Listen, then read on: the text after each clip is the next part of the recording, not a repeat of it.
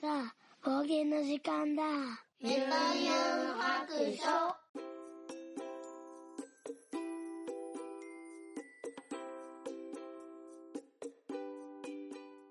はい、出発聞いてみそらしいユンユン白書始めたいと思います。この番組はドラクエ好き絵描きユンユンが面白そうなことは何でもやってみようをモットーにこの世界を楽しみ尽くすネットラジオです。はい、土着そう久しぶりに、えー車収録していますけど、言うて、10分ぐらいしか多分運転しないので、ちょっと細切れでね、撮っていこうかなと思います。はい。最近、あの、ちょっといろんな、いろんなっていうかな、二番組ほどかな、三つぐらいかな、あの、ゲストにね、呼んでいただくことがあったので、あの、すっかり忘れてたんですけど、あの、自分の、このね、ユンユン白書で、喋んの忘れてないかっていうことをちょっと最近思い出しまして、はい。久々の収録ですね。なかなかね、一人でね、こう、収録する時間が取れなくって、まあ時間はあるにしても、一人になれないんですよ。もう24時間ね、旦那が、えー旦那さんのジョンが家にね、いるし、もうめちゃくちゃな生活やからなんか、寝る時間とかがもうむちゃくちゃやし、で、やっぱり喋ってたら、誰と喋ってたみたいなんとか、こうちょっと部屋に様子見に来たりとかしちゃうので、あんまりなんかね、家で人がいる時に喋れないんですよね。で、あの、子供たちもね、春休みやったしね。はい。ようやく学校行きました。そうそうそう。ちょっとね、ここの番組で言ったかどうか忘れてるんですけど、無事に1号くん高校に合格いたしまして、あのー行きたかった高校に、はい、無事、えー通っております。で、卒業式も、うち3年空いて兄弟がね、3年空きなので、卒業式が重なるのと、入学式が重なるのとで、もうね、式が4回あったんですよ、今回は。まあ、なかなか大変ですね。また3年後に、あの、同じように入学式、あ卒業式とね、えー入学式が2回ずつあるんですけど、いや、なかなか大変でしたね。で、最後の、えっ、と、高校の入学式が終わるまで、なんかこう落ち着かへんくって、なんかいろんなことを全部こう、とりあえず入学式が終わって、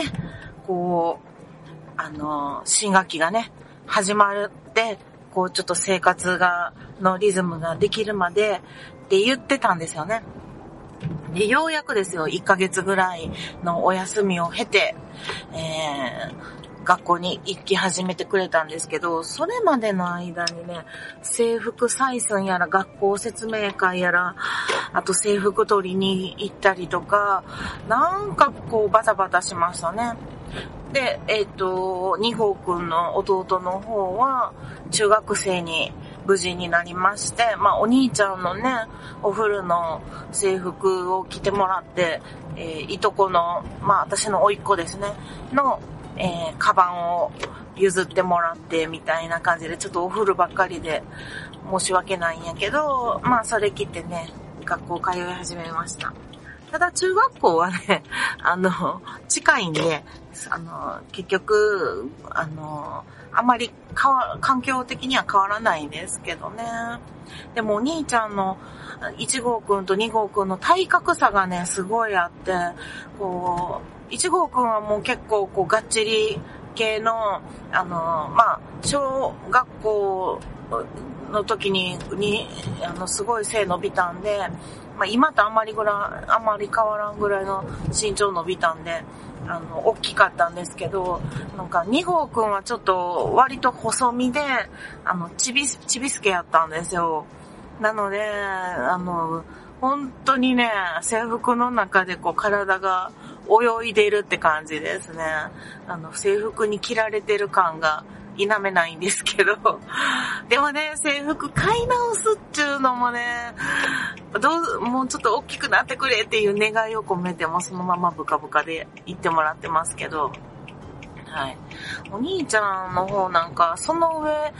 中2の夏ぐらいに制服ズボンがきつくなっちゃって、あのー、すごく横にね、あの、パツパツになっちゃって、もう破れるみたいな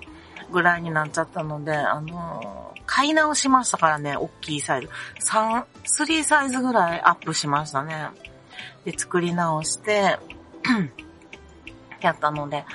あのー、一応まだ入学した頃のね、あの、小さい目のやつを着せてるにしても、ブカブカですね。困ったもんです。はい。まあそんなわけで、新生活が、えー、ユンユン家も始まっております。そして、そうそうそう、旦那さんのジョンが、3月末でね、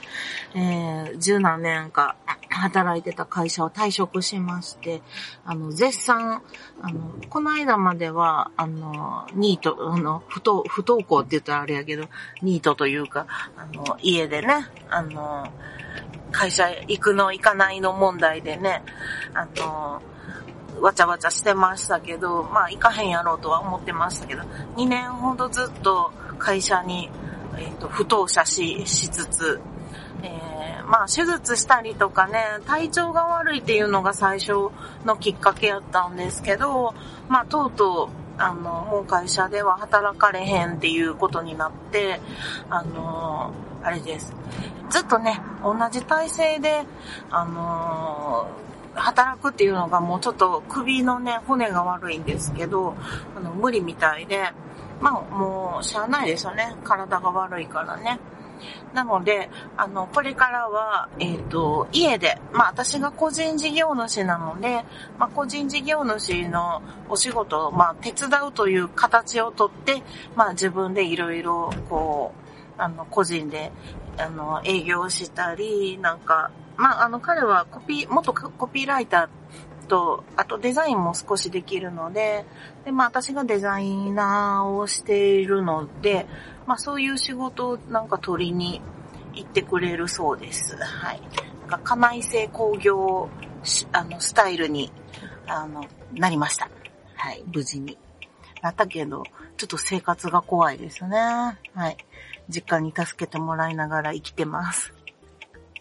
まあそんなわけで、えっ、と、ちょっとあのー、環境がね、全員変わって、あ唯一私だけが今までと何も変わらないっていう 感じなんですけど、でもね、私気づいたんですよ。旦那さんが家にね、ずっといるっていうことはですよ。これ、子育てもほぼほぼ終わったんじゃね？みたいな。あの、家をいつ開けても、あの、家のことをね、とか子供のことをこう、やってもらえる人がいるっていうことなので、私割と自由になったんじゃないかなと思っていうことに気づいたんですよ。なので、えー、早速ですね、えー、先日、えー、親友と旅に出ました。本当は、なんかあのなんて言うんかな、子供がね、高校生になってるぐらいや、下の子が高校生になったぐらいやったらもう、一泊ぐらい家開けても大丈夫かなと思って、あと3年かとか思ってたんですけど、まあ、義務教育の間はね、やっぱ子供たち同士で置いとくのはちょっと心配やなと思ったんですけど、あ、旦那さんおるから、ほっといてもいいよね、みたいな。で、平日、行ってきました。で、なんか親友がね、明石に住んでて、で、長年明石に、今年こそ明石に行くって言って言いながら、明石焼きをずっとこう本場で食べたかったんですけど、なかなか食べられなくって、私結構たこ焼きとか明石焼きとかね、そういうの好きなんですよ。で、明石焼きも結構好きで、で、あの、ずっと本場のところで食べたかったんで、あの、ようやくですよ、念願かなって、ようやく、あの、食べに行きました。で、行くならっていうことで、まあ、ついでにね、あのー、なんていうのかな。えっ、ー、と、淡路島まで、なんか、船、船で、15分ぐらいで行けるでって言われて、え、そんな気軽に行けんの？とか言って、淡路島なんか明石海峡渡って、みたいな、こう、体操に思ってる節がある奈良県民なんですけど、もうなんかもう全然毎日、なんか高校とかやったら、なんか船で、淡路島から船で明石の高校に通ってる子もいるよっていうぐらい日常的に行き来をするような距離感らしいので、いや、それならなんか簡単に行けにやったらちょっと行ってみたいよね、みたいな話で、えー、ついでに淡路島まで行ってきました。うん。でもまあ、せっかくなんで日帰りのつもりやったけど、まあ、あのー、そこまでね、行くんやったら、ちょっと一泊ぐらいしたいなと思って、で、今なんかあの、旅のなんか補助金みたいなね、地域のクーポンが出たりとか、宿が安くなったりとかいうのの国のね、なんか、なんていうのあれ、GoTo 旅行的な 名前忘れた、があるので、それを使って、その、旅館を、ビジネスホテルですけど、まあ、素泊まりで、えっと、明石で探して、で、ついでになんか、地域クーポンももらえてね、2000円分。うん。ほいで、あの、行ってきました。淡路島は、あの、あそこ。生徒さんたちがね、ここおすすめだよって、あの、あ、明石とかね、あの、そっち方面に生徒さんも結構たくさんいるので、教えてもらって、えっと、よいしょ、幸せのね、パンケーキっていう、あの、一大リゾートパンケーキ屋さんに行ってきました。はい。ということで、無事にちょっと目的地に着いたので、えー、続きは帰りに喋りたいと思います。行ってきます。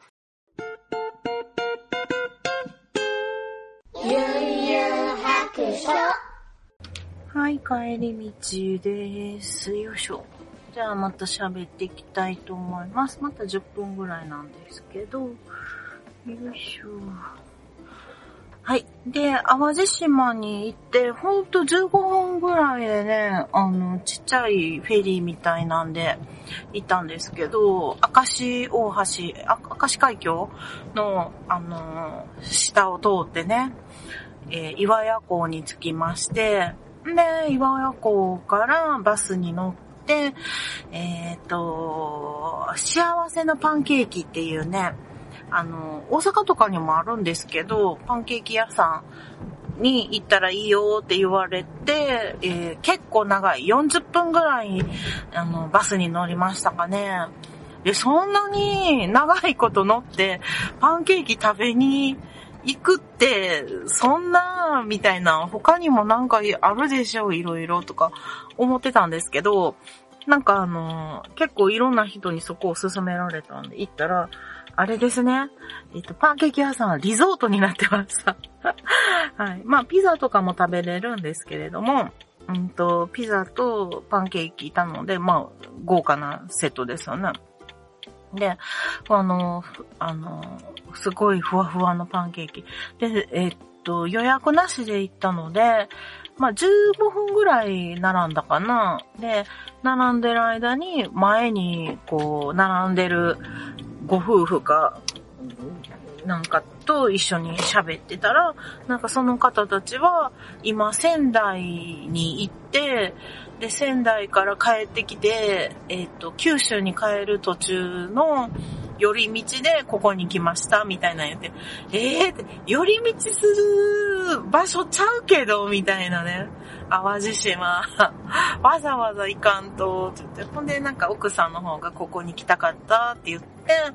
あの、わざわざね、あの、淡路島言ったそうですけど、で、あの、何が有名かって言ったら、まあ、パンケーキもあれなんですけど、映えスポットがあるんですよ。インスタとかでね、よくある。なんか、ブランコがあって、なんか、大きいブランコでこう、空を飛んでるみたいな、あの、写真が撮れたりとか、あと、海に向かって、こう、階段があって、あの、ドアみたいなんがあって、空をこう、歩いてるみたいな階段とか、なんか、ドラえもんのドアじゃないけど、なんか輪っか、あの、あったりとか、あと輪っかになってる、なんか、モニュメントがあったりとか、こう、なんかインスタ映えがする場所が用意されてて、で、あの、そのパンケーキ屋さんの中に、中っていうかな、うん、外やねんけども、で、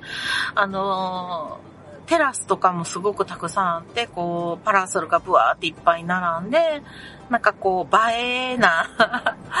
うん、パンケーキもすごいおしゃれな、なんかね、豪華なやつで、なんか映えるんでしょうね。それが人気になってるっていうので、なんなら、道向かいのところにイチゴハウスがあって、あの、ハウスでイチゴを育てて、それを、なんかこう、あの、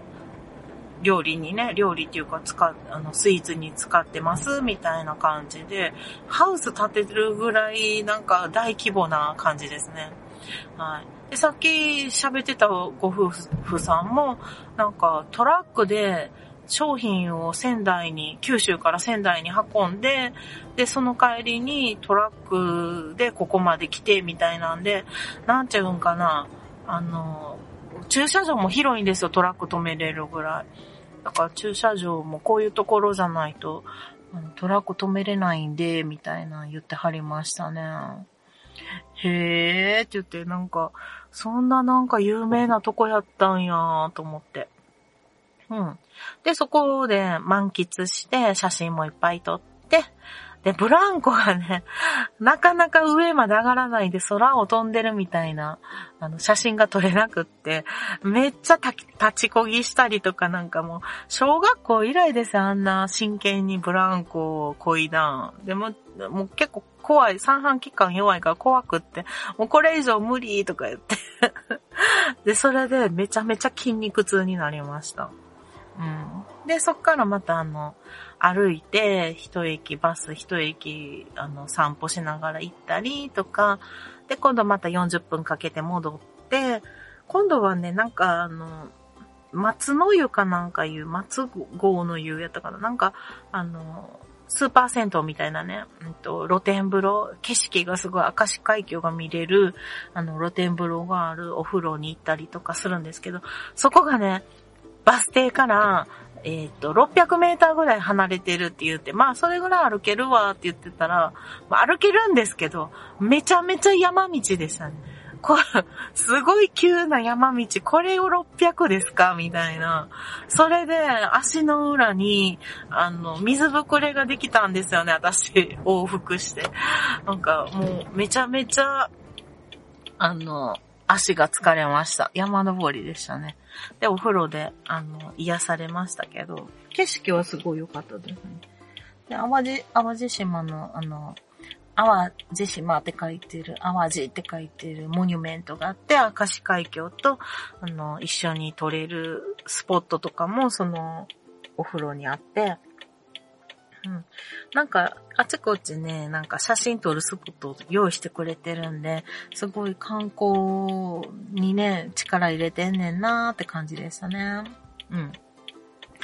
いや、あの、なかなか満喫しました。本当はなんかあの、淡路島で海鮮丼とか食べたかったんですけど、もうなんか結構お店も閉まるのが早かったんで、なんかこう、これっていうお店が全然開いてなくって、結局フェリー乗って、えっ、と、結構ね、9時台とかまであるんかな、フェリー。で、明石に戻って、明石で食べました。はい。えー、明石で、そうそうそう、なんかね、海鮮居酒屋に行って、あのー、か、牡蠣とかね、うんと、タコとかなんかいろいろ美味しかったんですけど、まあ居酒屋なんで、すごいちょびっとですごい高いっていう感じでしたね、そこのところはね。まあしゃあないんかな。はい。そんな感じ。で、翌日、あ、ビジネスホテルに泊まって、友達と、で、地ビール買ってたんで、地ビールとかね、玉ねぎチップスとか、おつまみにして夜通し喋って、で、その旅館はまあ特に言うことないけど、ちょっとそうそうそう、あの、コロナのね、えっと、予防接種かな。それをしとかないと、あの、安く、あ、クーポン券もらったり安く泊まったりができなかったんですけど、私そのね、あの、ワクチンを打った接種証明3回分のがいるんですけど、忘れちゃったんですよ。もう私によくありがちな忘れ物なんですけど、忘れちゃって、わもう全額払わんなんわ、とか、クーポンももらわれへんわ、って思ってんけど、とりあえず家に旦那がいるので、ジョンに電話して、ちょっとどこどこに、こう、ワクチン接種証明の写真撮ってくれ、ってって頼んで、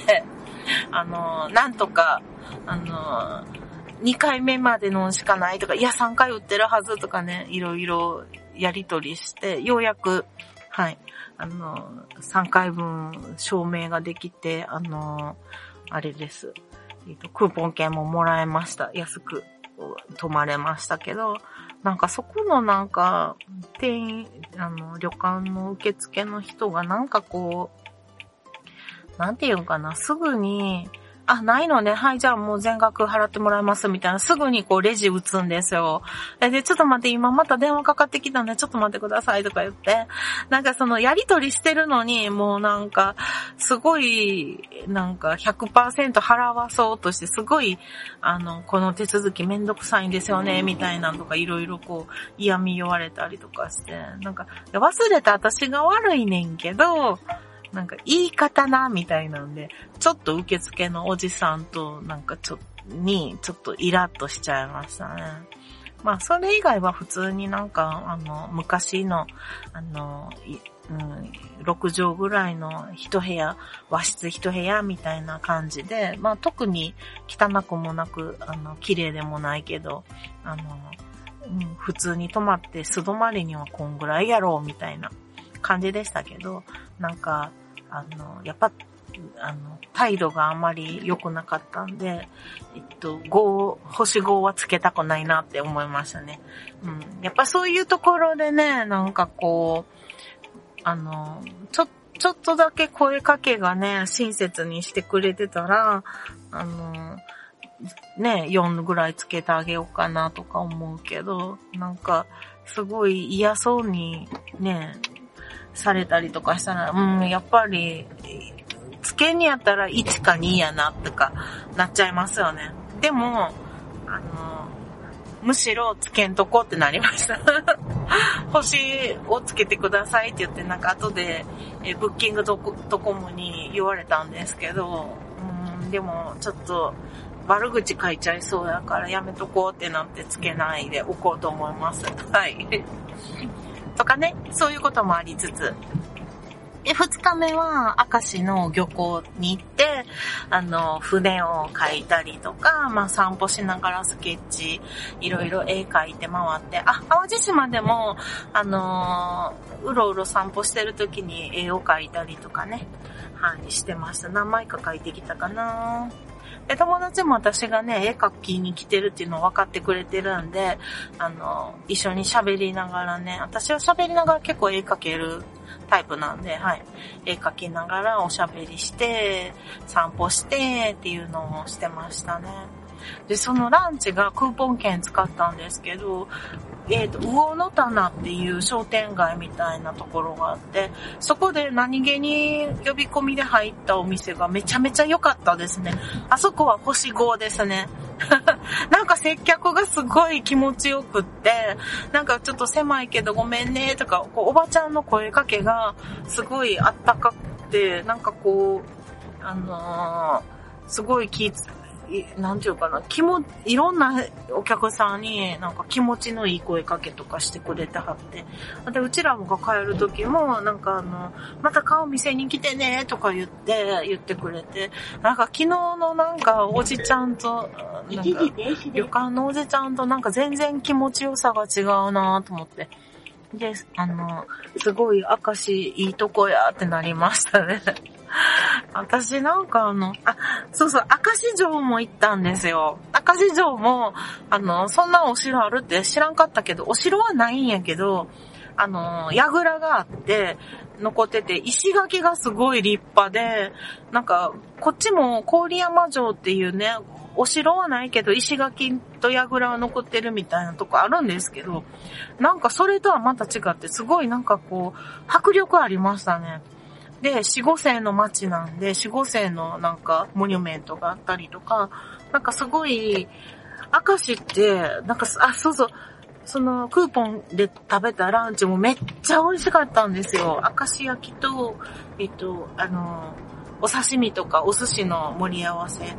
食べたんですけど、めっちゃ美味しかった、お魚が。やっぱり、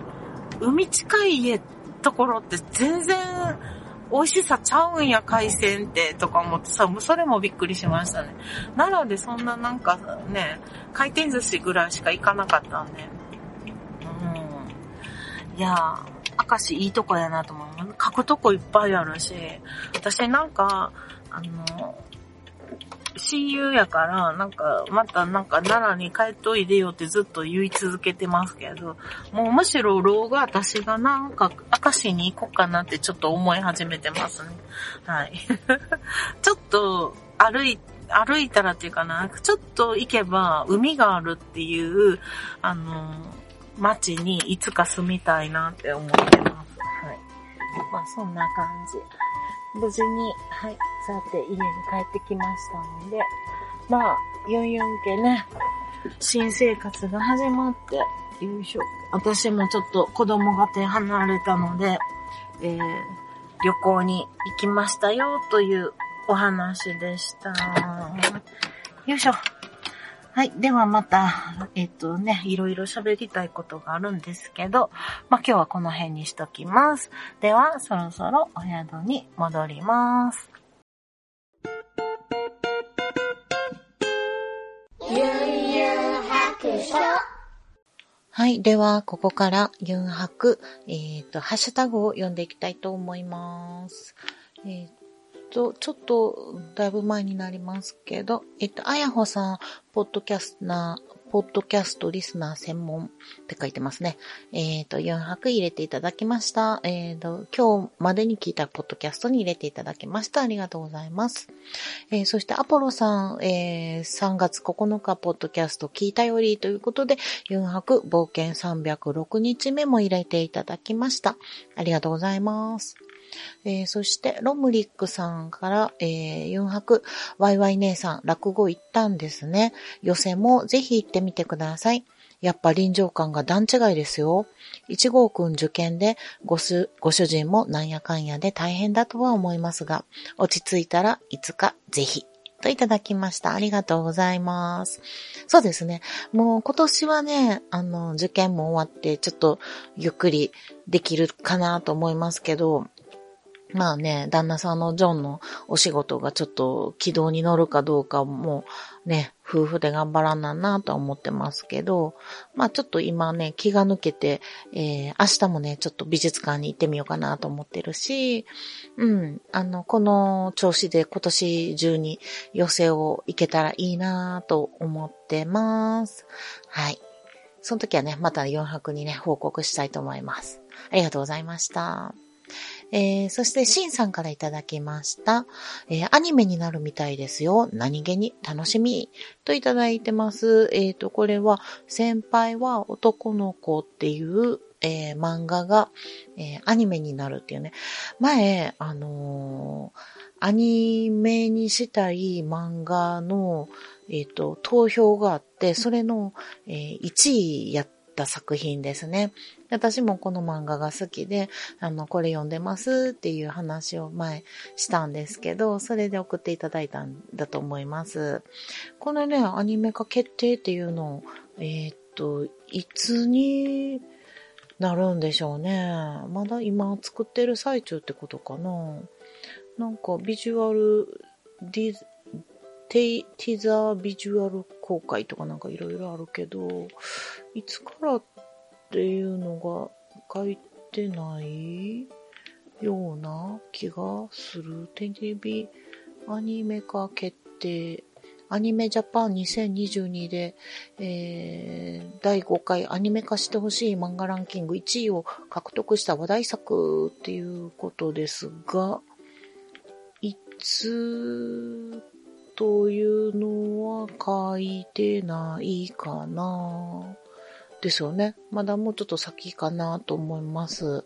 うん、楽しみですね。でもなんかこの漫画の、うーん、ちょっと本を買いたいなと思ってるんやけど、電子で買ったんですよね。なんか映画すごい可愛くって好きなんですけど、私が読んでたなんか、え、ライン漫画やったかな？なんかでは、意外とね、なんかあの、映画その、結構ザクザクと書いてある感じだったんですけど、うん。もしかしてね、あの漫画の方はもう、ちょっと書き直しとかがあるんちゃうかなと思ったりもしてるんですけど、はい、ポムさんね。この色塗りめちゃめちゃ綺麗なんですよ、この人の色塗り。うん、いいですね。アニメはぜひぜひ、えー、見たいと思ってます。ありがとうございます。そして、ガンダルフさん、猫の尻尾中の人その2さんも、えー、誘白冒険306日目いただき、いただきました。じゃあ、えー、3月6日に拝聴したポッドキャストということで、えー、載せていただきました。ありがとうございます。ということでね、今度こそ、えー、ハッシュタグ終わりますけど、ちょっと待って、ユンユン白書でも一応たまには調べておこうかな。えっ、ー、と、白書。あ、なんか、ありますね。えー、っと、ちょっと待ってくださいね。何何？なんかちょっと、ちょっと待って。意外とあったのでびっくりした。えー、っと、見落としないかなちょっと前に、えー、っと、遡るかなえー、っと、これを、入学あ、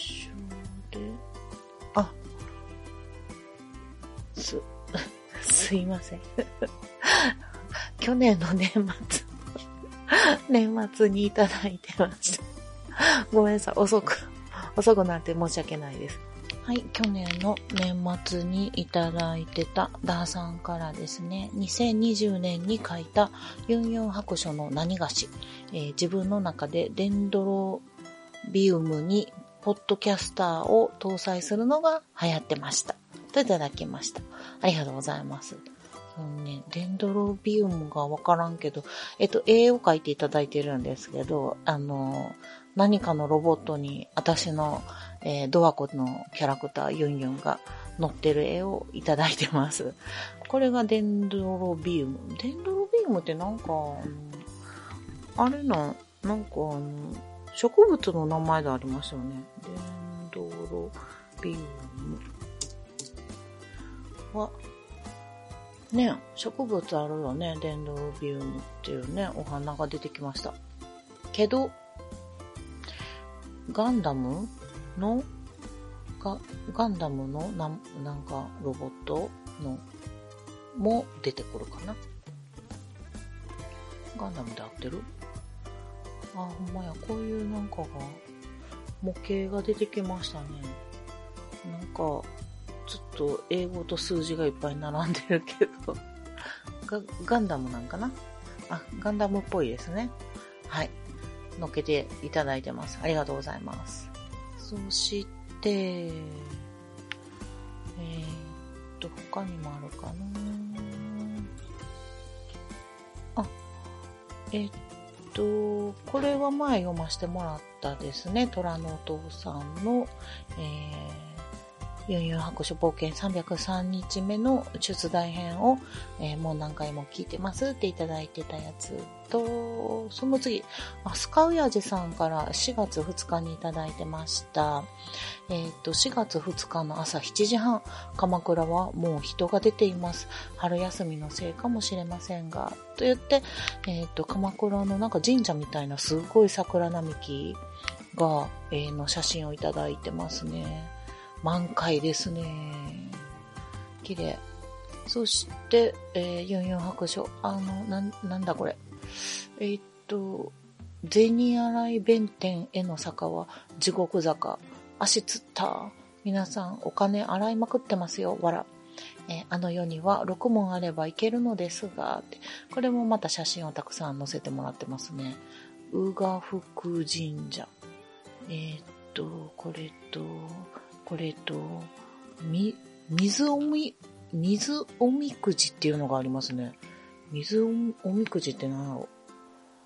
うえー、で、使用後のザルは左側のカゴへ入れてくださいって言って、みんなお金を払う場所があるんですかね。なんか変わってますね。これ、あの、あれですね。えー、っと、なんかの、えー、っと、ボッチザロッコかな？えー、何やったかな？の、あの、出てくるんですかね。ちょっと待ってね。えー、っと、あ、ちょっとごめんなさい。わからへんかったなちょっと、スカオヤジさんの聖地巡礼が、何のアニ、アニメかどうかもわからへんけど。はい。えっ、と、私がピンと来なかったけども、よいしょ。この神社も何の神社かなあの、桜並木のね。まあでもね、鎌倉はほんと今年は一度は行きたいんですよ。あ、その一度は行きたいって言ってたから、あれかな載せていただいたんかなうん。あの、ぜひね、書きたいところがね、いっぱいあると思うんですよね、鎌倉は。の結構私古いもんが好きなので、なんか古いものを書きたくなるんですよ。まあ、例えば、うん遺跡とかね、恐竜とかね、なんか、そこまで前じゃなくても、なんとか時代のものとかね、兜とかね、なんかこう古いもの結構書くの好きなので、そういうところがね、あの、鎌倉にはたくさんあるんじゃないかなと思ってるので、あの、今年行けたらいいねんけど、まあちょっとね、あの、財政難なのでね、どうなることやらって感じですけど。あの、ありがとうございました。ということで、えー、今度こそ、えー、そろそろお宿に戻ります。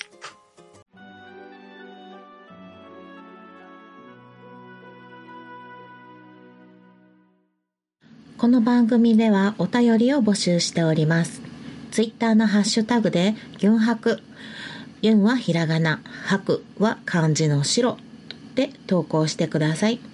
DM でも結構です。番組内で読ませていただくことがありますので、ペンネームを忘れずに書いてください。ユンユン白書のブログの方に、ツイッターのアカウントやメールのアドレスなどを書いております。ユンユン白書で検索してみてください。